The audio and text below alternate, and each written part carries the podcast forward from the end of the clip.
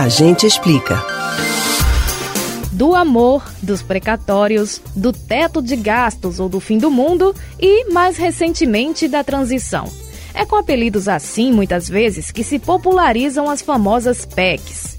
A sigla não raramente aparece nas notícias sobre discussões de assuntos importantes para o Brasil. Mas você sabe o que é uma PEC? A gente explica.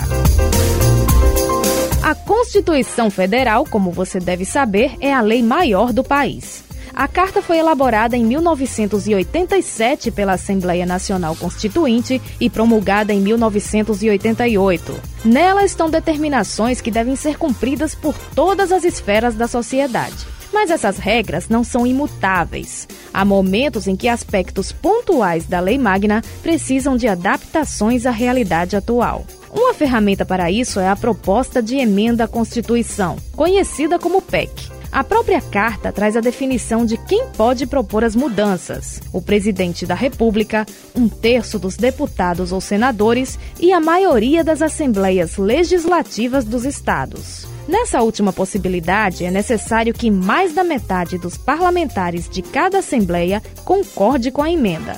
O rigor para aprovação da proposta é ainda maior do que para outras leis. Uma PEC só é aprovada após passar por votação em dois turnos na Câmara dos Deputados e mais dois no Senado Federal, com três quintos dos parlamentares de cada casa votando a favor.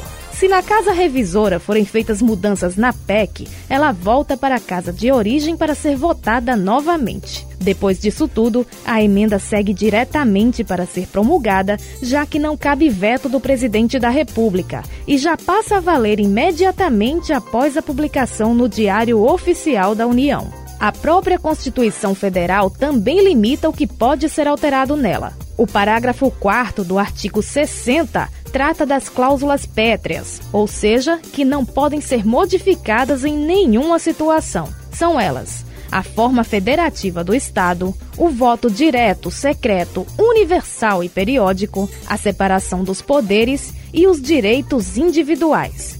É por isso que qualquer ato que ameace alguma dessas garantias dentro da ordem vigente é considerado inconstitucional. Você pode ouvir novamente o conteúdo deste ou outros A Gente Explica no site da Rádio Jornal ou nos principais aplicativos de podcast: Spotify, Deezer, Google e Apple Podcasts. Betânia Ribeiro para o Rádio Livre.